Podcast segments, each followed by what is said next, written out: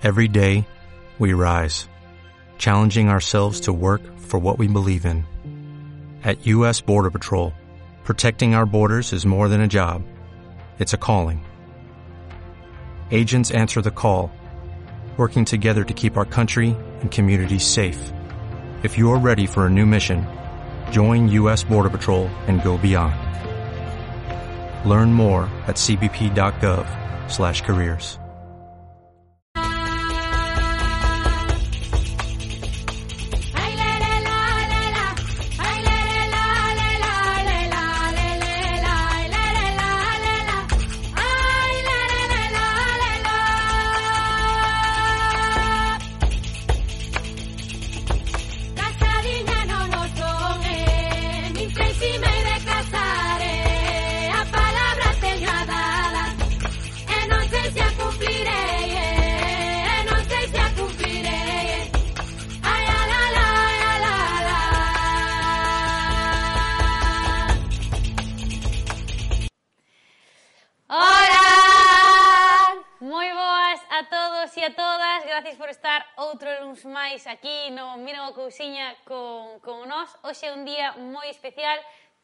días son o Día da Muller, pero hoxe estamos aquí para para loitar polos nosos dereitos e para loitar porque teñamos os mesmos dereitos que os homens. Pois sí, hoxe, como decía, como decía a miña compañeira Aida, somos mulleres fortes e libres e decidimos pois un día como hoxe, non? Donde moita xente se queixa porque as mulleres teñamos un día pero, señores e señoras, vamos a pensar porque temos un día, non? Polas mortes que hai, porque nos matan, porque nos quitan os nosos privilexios, etc, etc, por un teito de cristal que non damos quitado, por todas esas cousas que están a pasar no mundo, desde a época do paleolítico hai un patriarcado aquí que non nos damos sacado, entón decidimos, pois vamos a ver, como podemos celebrar o día do da muller mm, máis especial que falar con dúas mullerazas que o están petando na mun, no mundo da música que, que esas non reventan teitos de cristal, o sea, esa, esas xa... Xa furan, xa... xa... furan, xa... Eh, estamos falando de dúas mulleres, unha que é eh, An Anxela Baltar e Violeta Mosquera, que teñen un grupo que se chama eh, Bala. Bala. E acaban de sacar un single que non sei se o, se o bichedes, que se chama Agitar, e están preparando o seu novo disco que se chama Maleza. Así que moitísimas gracias por estar aquí. Eh, estamos super, super contentas de, de tervos aquí dúas mullerazas como, como a coba dun pino. Así que graciñas, chicas. Hola, graciñas a vos. Hola, boas, un placer. Jo, a verdade é que nos fai especialmente ilusión eh, esta conversa, E xusto en este día que mellor, como decía a miña compañeira e irmá Isabela Maneiro, mm. que facelo con vós, non? Eh, son, sodes dúas mullerazas que admiramos persoalmente e, e, e profesionalmente, entón, gracias por, por estar aquí hoxe con nós e por pois, unirnos así un pouco todas que, que nos podemos e xuntas, remando xuntas, pois todo é mellor sempre. Eh, eu quería preguntarvos, que, que como ben dixo Sabela, todos os días o, é o Día da Muller, non é hoxe un día, eh, que sea, vamos a, a un día por poñer, non? Eh, Como celebrache, como estades celebrando vos eh, este día tan especial e a mesma vez tan diferente, non? Porque eh, gustaríame que todos saíramos á rúa aí dunha maneira a petalo, a gritar xuntas, que, que me encanta ese día polo tema de verlos todas xuntas. Conozco moitísima xente, o ano pasado arrimaba a unha e dicíalle como se chamaba, e venga que ti podes, e venga que xuntas podemos, non? Encántame ese día porque, porque me encanta verlos todas xuntas loitando. Como estades a levar este, este día tan especial e tan, es tan extraño? Empezas ti, Bio. Dalle ti. Bueno, veña. Bueno, pois nada, eu empecé na verdade na concentración convocada en Pontevedra, xa dende a mañá ás 11 e cuarto, fixemos a marcha, fixemos a concentración na Praza Ferrerías 12, eh, en folga completamente, así que bueno, pois mm, todo levando bastante guai, combativamente, eh, é un día para celebrar, é un día tamén para lamentar, desgraciadamente, por Sí. moitos motivos que xa mencionáchedes, Pero bueno, mulleres en loita a tope, claro. Sí, eu, bueno, este ano non fun a, a ningunha mani, pero, bueno, é a primeira vez dende hai anos que non, que non vou, pero, bueno, en fin, este ano, pois, como, como comentábamos, eh, é así un pouco distinto, non? Mm. Pero, pero bueno, sí que estou facendo accións. Bueno, de feito, Bala, sumámonos a un manifesto eh, bastante interesante que pretende lembrar precisamente iso, non? Que, que 8M ten que ser todos os días e non solamente hoxe. E pretende lembrar eh, que as mulleres sempre estamos aí para poder ser contratadas e demais, non? Que esta cousa de contratar mulleres simplemente porque é 8 de marzo e despois o resto do ano xa xa non nos lembramos, pois, bueno, hai que ir superando esas cousiñas. Pois sí, pois sí, pois sí totalmente de acordo, verdade. Pois falando diso un pouco nos vosos concertos, pois hai moitas nenas que vos siguen. Como levades eso, non? Cando chegan esas nenas empoderadas eh, bailando o son da, da vosa música e que, e que lle chega a vosa mensaxe, como, como levades iso a, a, a interiormente? Home, pois, eh, para min personalmente, por seguir a orde de antes da resposta, comece eu, mm Eh, para min a verdade é que é unha honra porque, bueno, a verdade é que eh, penso que estou onde estou por moitas mulleres que veñeron antes e marcaron o meu camín. Eh, bueno mm, eu personalmente podo lembrar moitas situacións nas que nas que vivín así abrumada pola presencia e, e o poder de mulleres que, que fixeron que cambiara a miña forma de pensar de moitos xeitos e que me empoderaron moitísimo. Entón, bueno, pois eh, ver unha cativa vendo algo como vale e disfrutando yo ou poñendo cara de sorpresa como pode como pode acontecer é sempre unha, unha experiencia super guai, a verdad. Sí, é guai, porque ademais, bueno, como tal, como dicía tamén Violeta, pois penso que, jo, que é super importante ter referentes, non? Que, que igual hai uns anos pois non, non había tantos referentes, pero agora, pois, bueno, é guai. E eh, a verdade é que mm, para min o mellor que, que me poden dicir, o mellor que unha, unha fan neste caso pode dicir, que rollo que, que moitas veces nos pasa, non? Despois dos bolos. Buah, que eu montei un grupo grazas a vos, grazas a escoitarvos a vos, grazas a era un bolo vos o tal. Para min é que, en serio, dame ganas de chorar. É como o mellor que me poden dicir, tal cual. Entón, bueno, ver a, ver a nenas aí que se sinten inspiradas por, por nós ou así, pois eh, é, é unha pasada. Sí, porque a verdade que parece que no mundo da música eh, que veñan outras detrás de ti é como a xente, moita xente, é unha desgracia isto que vou dicir, pero veo así como competencia, sabes? E nos sempre pensamos que é todo o contrario, dicir, é que se si despois de nós non vai ninguén, isto se, se muere, e moito máis Total. pois na música tradicional. Entón, Xa. cando nos veñen a, as nenas, a nós teñen nos vido, pois tres nenas para montar un grupo de tres. Claro, que, que, que eh, cada unha, sabes? É unha de nós é como... E cada unha... E cada unha, pois, pues, a, unha cortado intentando cortar o pelo como a min, que a veces, sabes, así todas tal, con cortes super guais, despois está así como a máis sport, despois está así alguén con o peliño máis tal como a Aida, non? E velas as tres. E teño que decir que as nenas que veñen e que queren ser eu, son as que máis molan, eh? No, son todas, son todas, pero os fai gracia e a mesma vez, eh, eh, pois como decíades vos, non é un orgullo ver que, que algo estás facendo ben, sabes?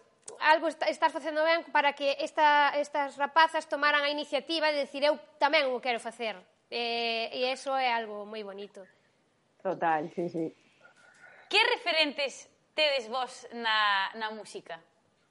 Buf, a ver, é que eu iba a sacar xa ese tema nesta pregunta. A ver, Eu sí que é certo que eso, son super fan das mulleres empoderadas e tal, porque porque cando digo que me cambiaron a vida, um, eu podo mencionar eh, momentos concretos. Por exemplo, lembrome da primeira vez que vin a, a mulleraza das mullerazas, a Mercedes Peón, en directo, con non sei que tería 13 anos, ali tocando na Praza Maior, do, do meu povo tal cosa, ali, rapadísima, eh, quero dicir, o que supuxo para min ese, ese momento, pois, supoño que non, que non vos podo nin explicar, non? Pero, bueno, eh, detrás de Mercedes moitas máis, quero dicir, ver a unha muller con, con ese poder nun, nunha época que era moito máis difícil, porque agora, por sorte, non parece que se vai normalizando, eh, a mí encanta ver que cada vez estamos máis, pero vamos a, vamos a ser francos, seguimos sendo unha minoría en todos os aspectos, non? Que a, a pesar de que somos máis da, da maioría da, da población total, entón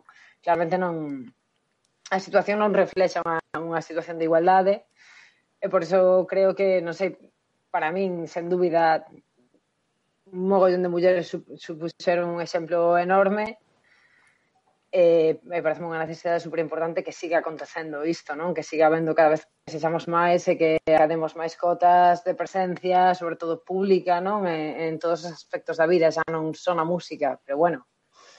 E 2021, eh, desgraciadamente, o comentario máis habitual sigue sendo ah, tal, pois para ser mulleres, tal, ou xa, ah, sí. que raro, unhas mulleres facendo, facendo ruido, ou non? Que é unha cousa claro, como, bueno, vale, guai, pero... Pff, Ser muller no mundo da música é moi complicado porque é un mundo aínda no que os homes teñen o, o mando. Pero é que ser mulleres no vosso estilo de música ten que ser aínda o triple de difícil, porque non só os propios músicos, senón a xente vai con eses prexuizos. Sí, sí que, sí que van, sí. Eh, bueno, de, de feito, estes días estamos comentando bastante porque estamos sacando temas novos eh, sempre hai comentarios aí como super machistas, en serio. Eu sempre digo que a mí os comentarios que son en plan, no me, no me moláis total, é como guai, perfectamente, no, non, pre, non pretendemos volar a todo o mundo, está guai. Pero xa os comentarios machistas en plan, non sei, cousas moi feas, moi feas. É como, vale, eh, estamos avanzando, pero aínda queda moito por cambiar. Efectivamente, penso que jo, tamén tamén falaba onte con Bio, non? Que que está moi moi de actualidade falar do machismo en, no reggaetón, no trap e tal, pero que o machismo está tamén no metal, no rock, no rap, está en todos lados. En dicir, todos. Sí, en sí, todos. Sí, sí, sí, sí. Eh, bueno, eh, a min consta... Sí, dale, ya, sí, dale, perdón. Dale. Ah, no, no, continúa, continúa. No, no, nada, nada, bueno, eso, que, que está presente en todos os xéneros musicais. E penso que non hai que, que pensar que a ver, un xénero musical é un xénero musical e non pode ser machista un xénero musical, non? O que son machistas son as letras. E as letras machistas, insisto, están en todos, en todos. E as actitudes machistas tamén.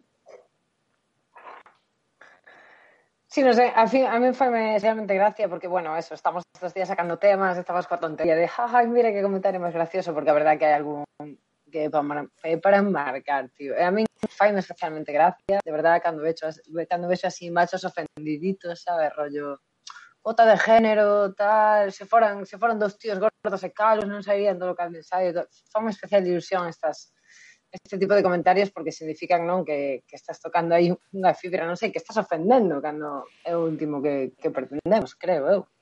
Pero, pero fan moita gracia, o nivel de cuñadismo sigue sendo abrallante, a verdade.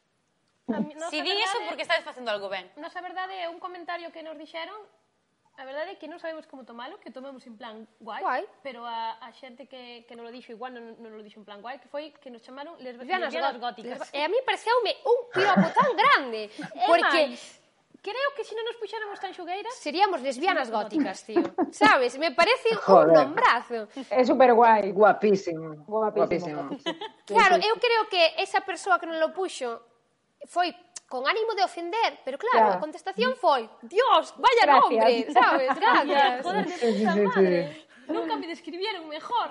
Sabes? É que a veces eh, faime moitísima gracia a ese, ese tipo de comentarios. É verdade que sí que hai que, que loitar moitísimo, tanto a nivel mm, cara dentro, non nos grupos eh, en xeral na, na sociedade, como tamén a cara fora, non?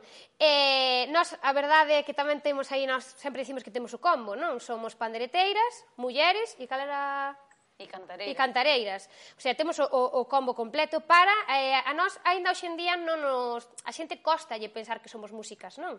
Xa. Eh, pois, eh, eras dicidos, por qué? Pois claro, eh, sendo mulleres e ainda por riba, levando unha pandereta, non? Que se tean como tan estigmatizada todo ese tema da, da cultura e, e, e todo eso, non? A xente costa lle dar ainda o paso de asimilar que sí, señoras e señores, somos músicas, facemos música, compoñemos as nosas propias cancións e somos música, punto. Claro. Sabes, e faime... faime... Vamos, Olalla, vamos, Olalla. Bravo, bravo, Olalla, bravo. Claro, é que me fai moitísima gracia, non?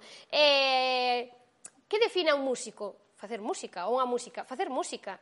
Entón, eh, creo que non hai nada máis que, que decir. Non o digo en plan enfadada, digo que me fai gracia ese, ya, ese sí. término de...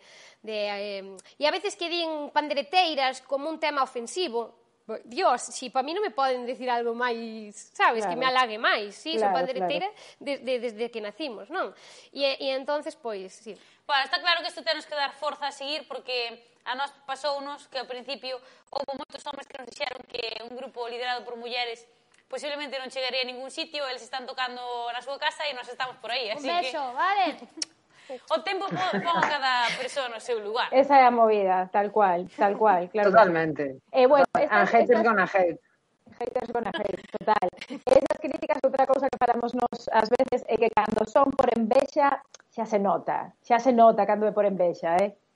Cando estas sí, críticas sí, sí, son, sí, sí. Eh, iso iso notase, eh? pero bueno. E E despois eu creo que hai que normalizar facer cagadas, non? Porque parece que as que nós polo menos notamos esa esa pre...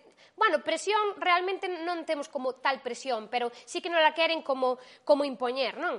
Eh, si temos unha canción que é unha cagada, que resulta que non gusta ou que nós dicimos, boa, a verdade é que non nos ac- acabou de tal, pois normalicemos facer Non cagadas. pasa nada, efectivamente, non pasa nada, claro, tal cual. Que parece que sempre temos que dar como No, as mulleres temos que, que parece que tens que facer aí a la, la, la joya de la corona, ¿no? Total, sí, sí, Cosa que non sei que... como, como para demostrar, non, que, que estás aí por mérito.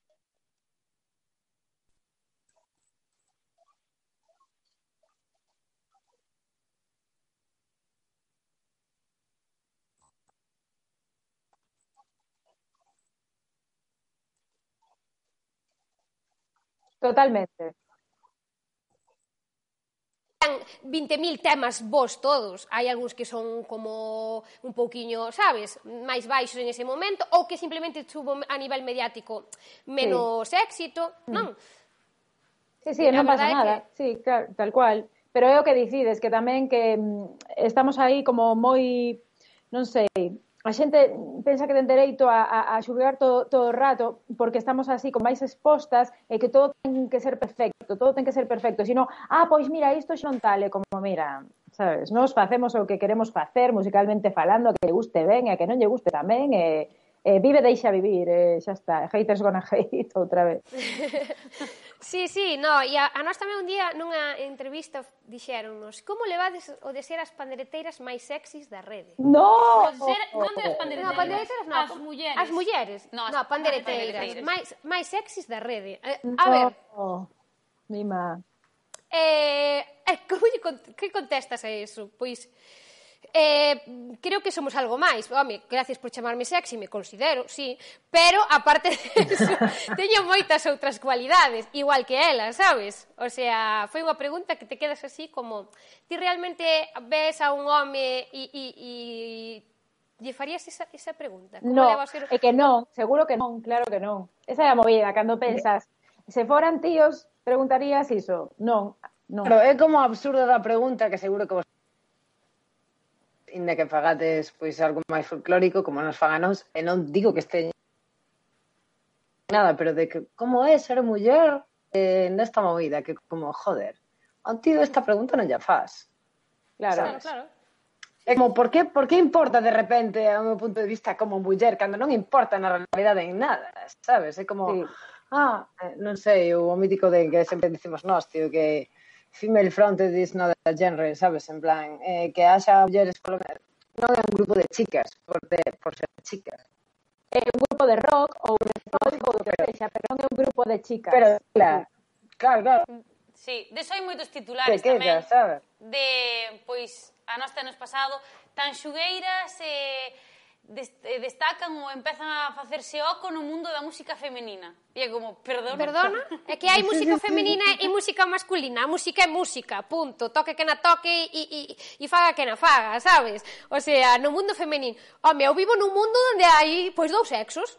Sabes? O sea, non vivo nun mundo femenino. Pero esas cousas, o problema que a xente eh, normalizas e parece que non son tan importantes, sabes? Porque ao final eh, pois, deixalas pasar, pero realmente é que son eses, eses machismos que, que son os peores, que son os que pasan desapercibidos, os que a xente non se, non se para sí, sí. neles. Sí, e a veces, pois, eh, deixamos pasar para min, bueno, cando un é, está empezando, cando un está empezando, pois costalle un pouco máis ao millor darse conta de como é o mundo, a ver, darse conta como é o mundo en xeral, pero no mundo da música, sabes, na que vas vendo cousas, costa máis a veces ao, ao primeiro facer contestacións xustas de decir tal, sabes? Eu arrepinto de moitas veces pois de deixar pasar certas cousas que hoxe en día non deixaría claro. pasar. Claro, a mí si vexo si que sabes, entonces eu digo, bueno, é parte do aprendizaxe da vida tamén e darse conta de, de...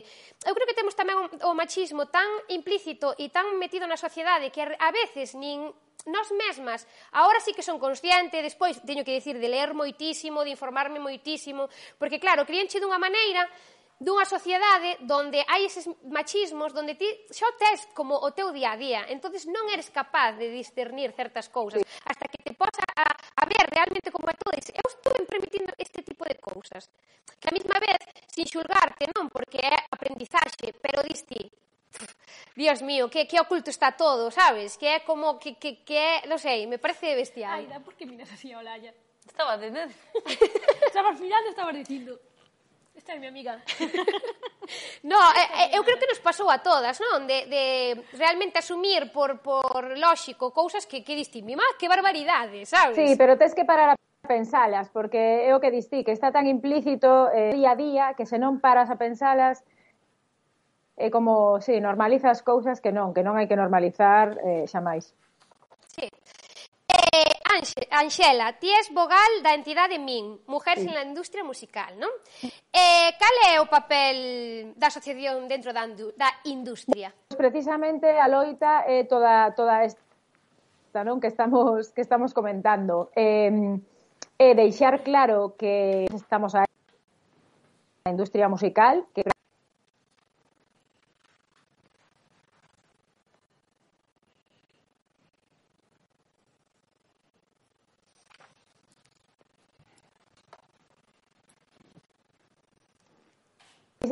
non?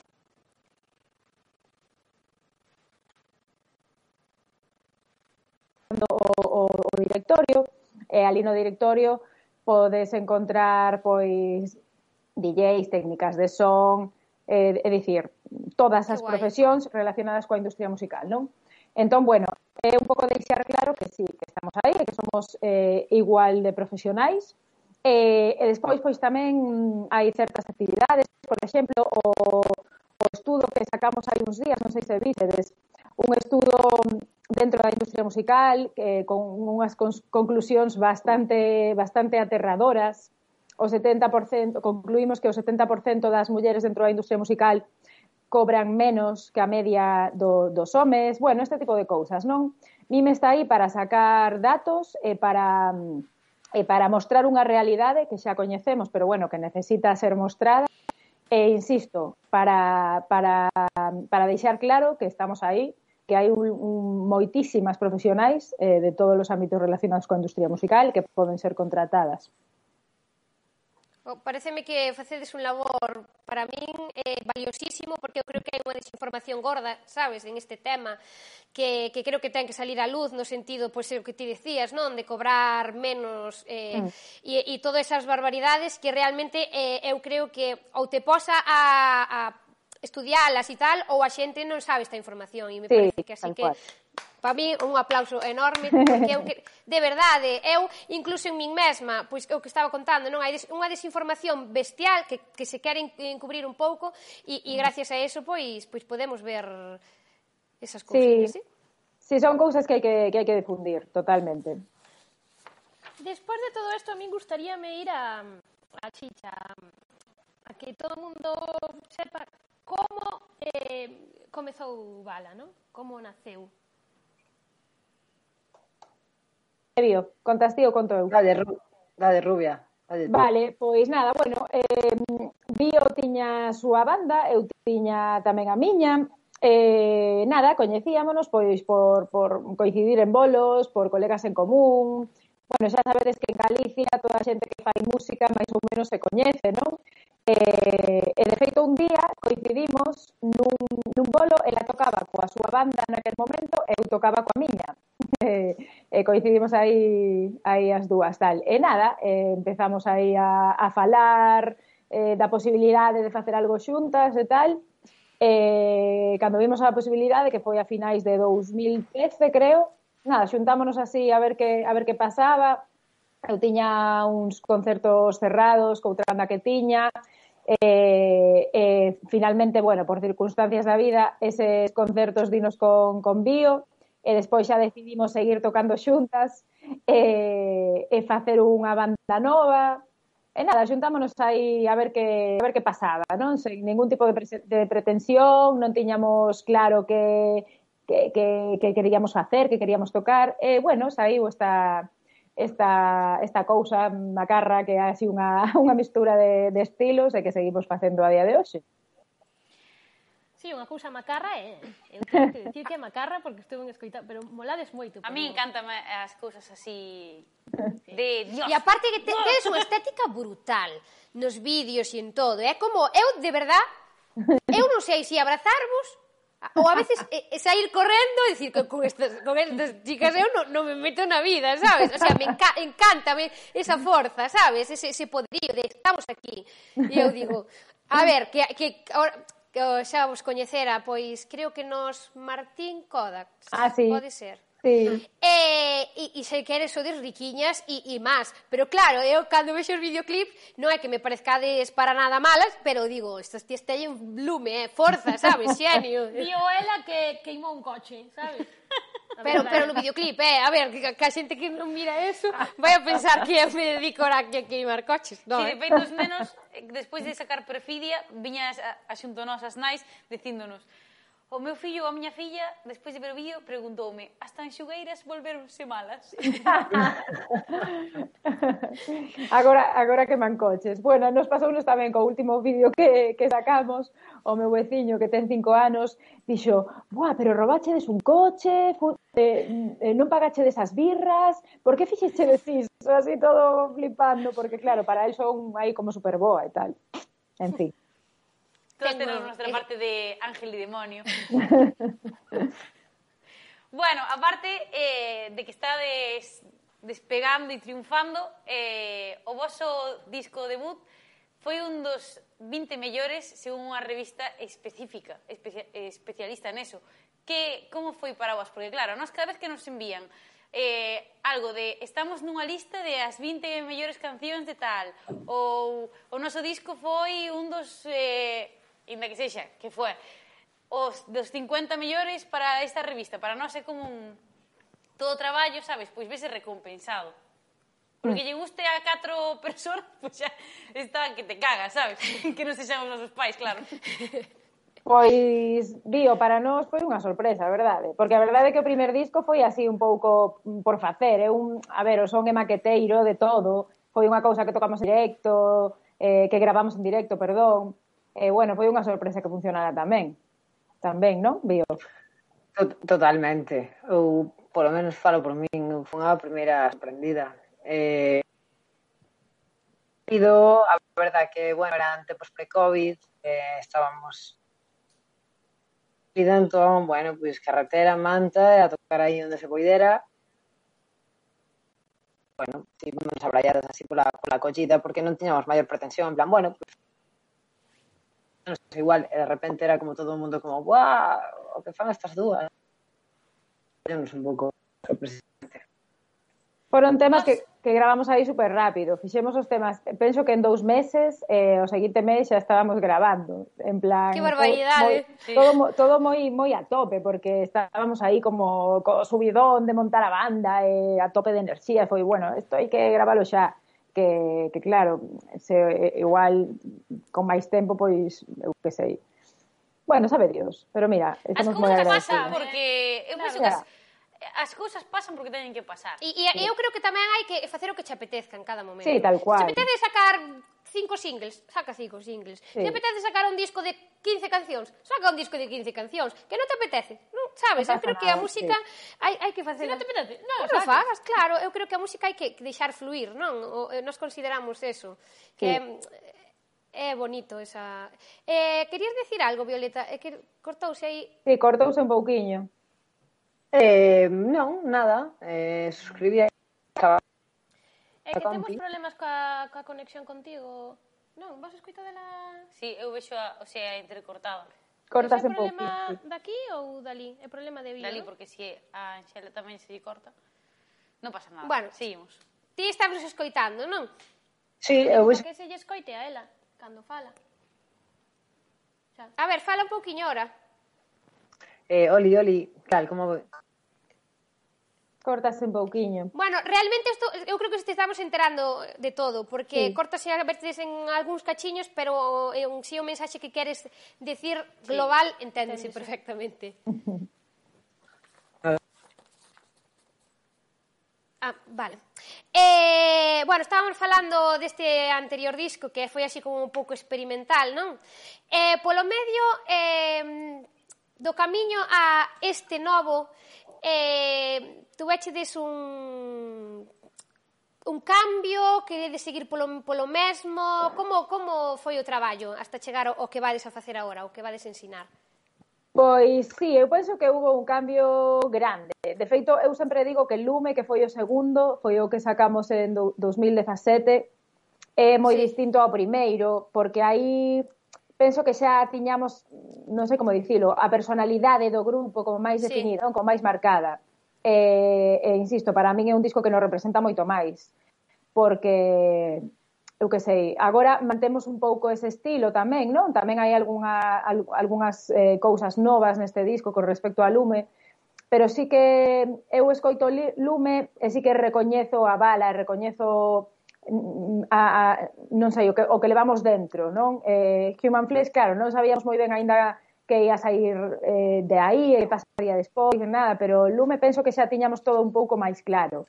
E agora Maleza, que é o novo, sigue sí. un pouco ese camiño, pero sí que temos algún elemento un pouco máis innovador, porque, bueno, eh, xogamos un pouco co baixo tamén, cunha colaboración de Bonnie Buitrago, a baixista de Nashville Pussy, que toca o baixo tres temas.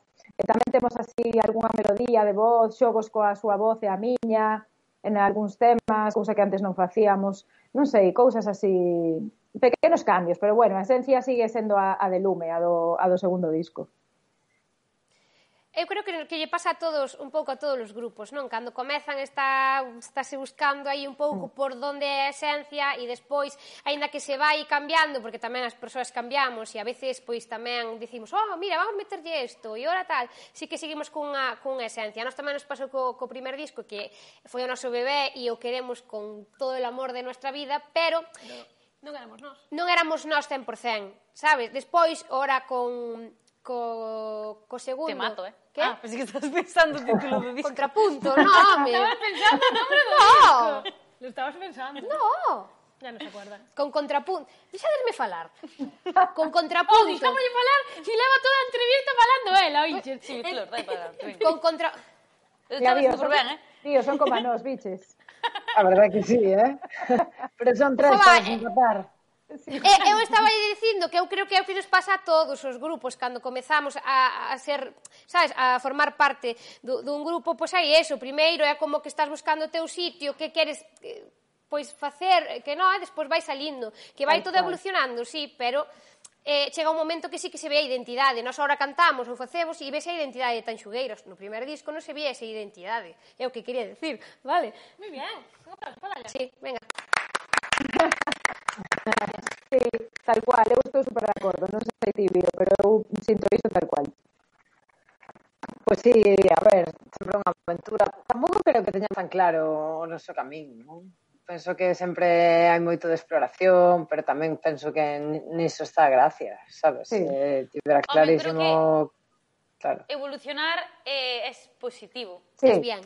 Si sí. ti non evolucionas co tempo e te quedas estancada no que, aínda que teñas a túa esencia, se non evolucionas, eh, algo, algo pasa. Pero eu, por exemplo, considero que tanto vos como a nós, como grupos que a mellor teñen pegada, a primeira nota e o primeiro tal, te, sabes, e dis, este é bala, e con nós igual. É o que me quería referir a eso, ah, sabes? Ah, Despois vas guai, evolucionando, claro. pero que tes a túa esencia. Sí, sí, sí, total, sí. Sí, sí. eso é máis unha das cousas máis importantes dun grupo, non? Que, que dá igual o que cantes e, e como fagas, que tan pronto escoiten a primeira os primeiros segundos xa sepan. Sí. Xa, sepan, sí. xa sepan que eres, que eres ti. Bueno, eh, fai canto fai? Fai uns días coñecíamos a Gitar, non? O primeiro avance de Maleza. Como foi esa, esa acollida? E sobre todo, tedes pensado ir sacando single tras single ou xa vai vir o disco? Eh, bueno, de feito, a Gitar foi o primeiro e despois o que diste hai tres días chamase Oi No. O outro é agitar. Vale. Sí, o primeiro foi agitar e oi non foi o segundo. Eh, bueno, estamos aí cunha, cun, cunha non sei como dicilo, cun, cun plan que nunca, que nunca fixemos ata agora, non? Que é sacar varios singles. Eh, porque o día o 14 de maio e temos estes dous xa presentados, quedan, quedan máis, sí, a verdade é que é a primeira vez que facemos isto, pero bueno, parece que está funcionando ben, non, Bio? Sí, guai, nada, primeiro sacámoslo con moita ilusión, porque a verdad que colleunos a pandemia con, con todo listo para sair, e foi como, bueno, pois pues vamos, a parte antes da pandemia xusto paráramos de tocar uns cantos meses antes, entón digamos que teñamos o disco e todo listo, de repente veu todo isto, eh, tivemos que, que frenar en seco, o cual a verdad que había moitas ganas xa de sacar algo, eh, poder polo menos mover ficha, ainda que non houbera haber concertos, poder volver a tomar contacto, non? Con todos, joder, con todos os fans, eh, sacar algo que xa levábamos moito tempo anunciando.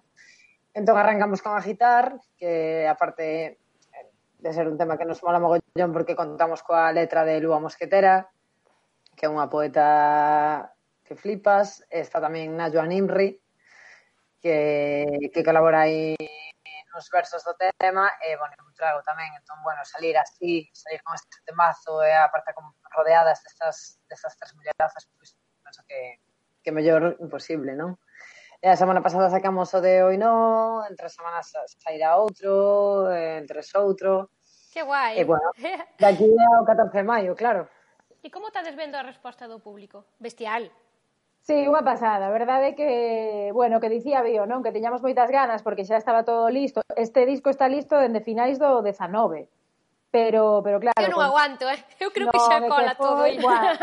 En serio, nos, nos estábamos que, buf, subindo polas paredes. Era unha pasada. E xa, xa non solamente polo tema do car, que evidentemente tamén é o que máis nos gusta do mundo, non? Tocar en directo pero por poder ir presentando algo, eh, facendo ruido en redes, eu que sei, algo, non? Algún tipo de novidade de contacto, eu que sei. Foi, foi complicado aguantar, eh, tendo iso, iso listo. E a verdade é que, bueno, sempre sentimos moito eh, unha boa resposta por parte da xente, non? De, porque eh, tratábamos un pouco de xustificar sinto, temos que agardar uns meses, tal, e a resposta da xente era, buah, temos moitísimas ganas, tal, estaremos aí, e iso é super motivador tamén. E cando comezamos a sacar estes temas, a verdade é que a resposta efectivamente foi mm, brutal, brutal, moi guai. Eu penso que tamén agora todo mundo ten ganas, non? De, de ir a bolos, de escoitar cousas novas. Entón, bueno, a xente está aí, eu que sei, atenta ao que, a que, ao que pasa. Si, bueno, eso xógase con eso a favor, pero tamén negativamente de que a xente está tan aburrida que tamén va a dar a... Entonces, eu creo que te, está destendo tantos eh, cousas tan positivas, aparte de porque a xente está como esperando con ansia, tamén porque sacaches algo con moitísima calidad.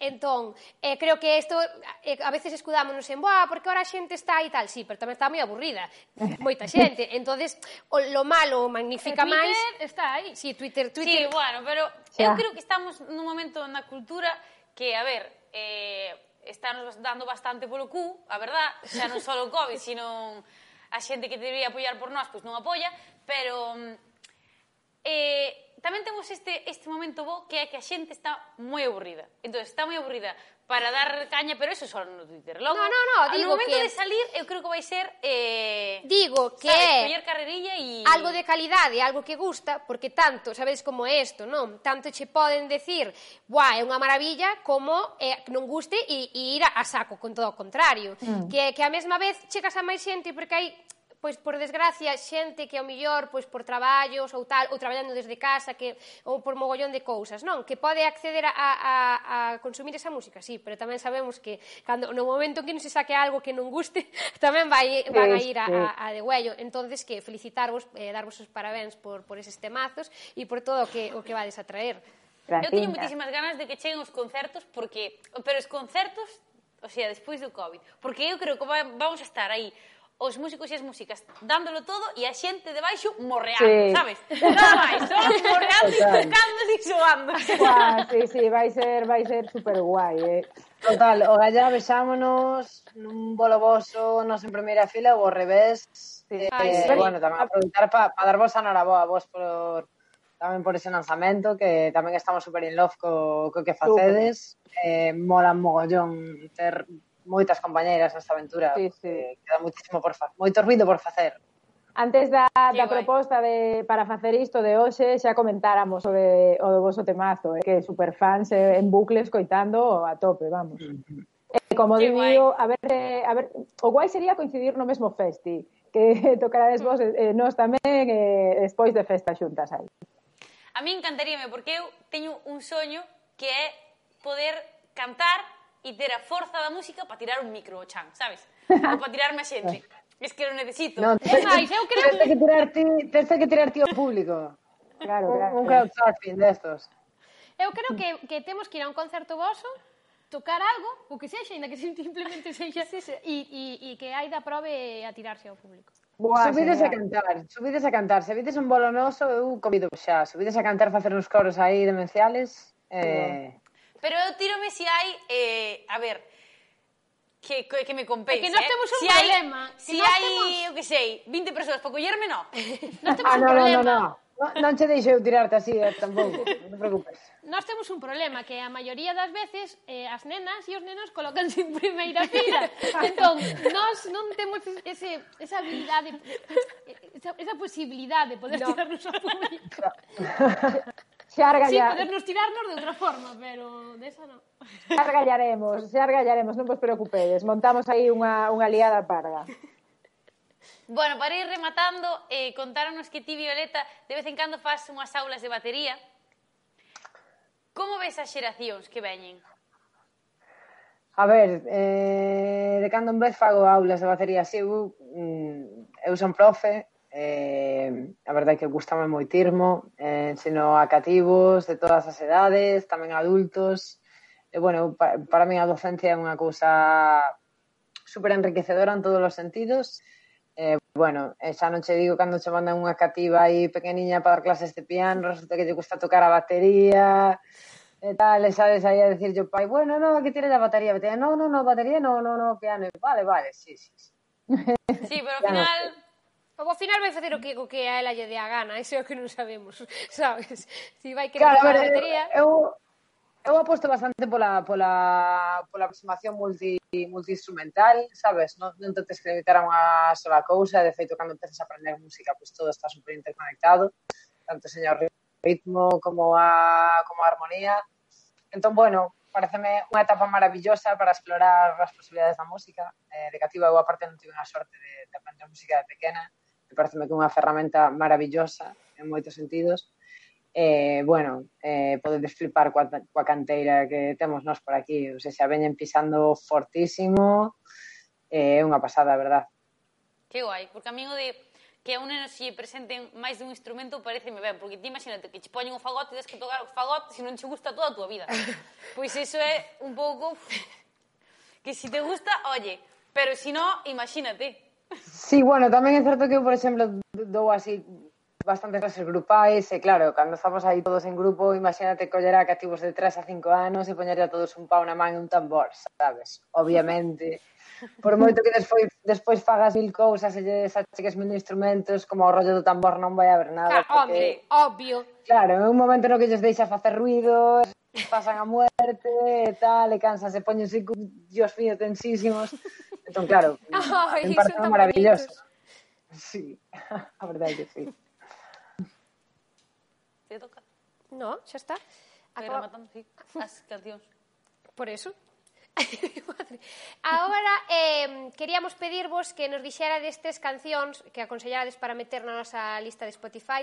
Dúas delas... Si, sí, como que irades. Poden ser tres na que metades unha vosa ou poden ser dúas vosas e tres a maiores, como que irades vos.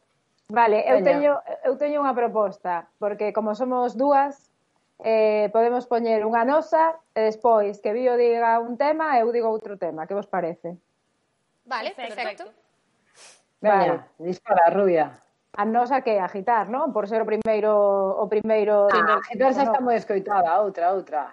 Mira, eu é un tema que ainda non saliu, pero cando saia xa disfrutarades. Chamase rituais, en galego eh, bueno, é unha oda un pouco a, a toda a historia da, da persecución que sufrimos as mulleres teño moitísimas ganas de que saia ese tema ademais por ser en galego eh, é un tema que, que especialmente me apetece que escoitedes e que Logo, despois de cámaras falamos Eso. Veña. Sí, pero vamos a meter eh, rituais, chamas. Rituais, Cando sí. saia. Cando saia, que sí. será eh, Cando saia. en abril, penso. Sí, en abril. En abril. Abril, maio, non estou moi segura agora mesmo. En abril, maio, sí. Pois aí, aí o meteremos. Vale, e despois Siguiente. eu propoño eh, para vos a lista de Spotify Botalle caldo de malandrómeda. Eh, eso mola, eh. Temaco, temarral. Bueno, pois pues eu vou facer un pouco de nanismo musical e vou eh, recomendar un tema de Foul, que é outra banda que teño paralela, femenina tamén, un trío, pero en vez de, de pandereteros de punk. Eh, por exemplo, Tapete, veña, que foi o último single que sacamos, estamos simpático vídeo. Eh, Pero está de en Spotify? Ainda non, pero estamos niso. Ah, bueno. Vale, ten vale, que vale, estamos... Claro. Sí, estamos bueno, pero tamén de... anotamos. Anotai, anotai aí, que cando teñamos eh, falta pouquín e eh, eu aviso vos personalmente. Perfecto. Pois moitísimas gracias por estar hoxe aquí, por compartir esta conversa con nós nun día tan especial. Eh, a xente que nos está vendo, moitísimas gracias por vernos un día máis. Esperamos que vos gustara e que estiverades a gusto. Primeiro vamos a despedirnos delas. A ver, nós estuvamos super a gusto. Entonces, se si os demás están a gusto, se si, si nós todos estamos a gusto, os demás van a estar a gusto tamén. Seguro no, que sí. Eu creo, eu creo que, non sei se se fixo algunha vez, pero o vosso estilo de música con oso tiña que petalo, eh? Oh, petarlo a tope. Eh, eu digo, eu deixo aí, eh, pero eu abro a porta para unha colaboración. Habería que facela. Sí, sí. Alguén comentou onte no, no Instagram, non? O da colabo, eu dixen, fíxome un clic así a cabeza e dixen, ole, claro que sí. Pode ser brutal, eh? Guai. Sí, sí, pois pues xa está chao. Venga, tá pechado, tá pechado. Eu, estou, eu estou filmando... Uá, é que a verdade que eu vin é, é fliparíame, tío. Ua. A min tamén, a min tamén. Contade coa miña hacha, pero por favor, eh. Pois pues sería moi guai. Bueno, temos que, que traballalo, claro. Eh, público, isto non nace así da noite para mañán, pero en dous días te delo. No. videoclip incluído, eh? Pois pues yeah. moitísimas gracias por estar aquí. Non sei se queredes decir algo máis. Eh, si... Graciñas eh, a vos. Eu sí. Oh, Eu sí. Eu, grazas a vos tamén, xefas, que sodes unhas xefas. O galla ver vos presencialmente pronto, a poder ser nun bolo, que o gozaremos a muerte, a mellor sorte do mundo que vos desexamos. Eh, re, lembrarvos a todos que Maleza está disponible a partir do 14 de maio, que podedes facer a preventa a precompra, non? Sí a precompra xa eh, bueno, nada, moito ánimo para todo o mundo, que isto xa empezase a ver o fin desta movida e eh, o gallá vernos pronto nos escenarios queimando tarimas.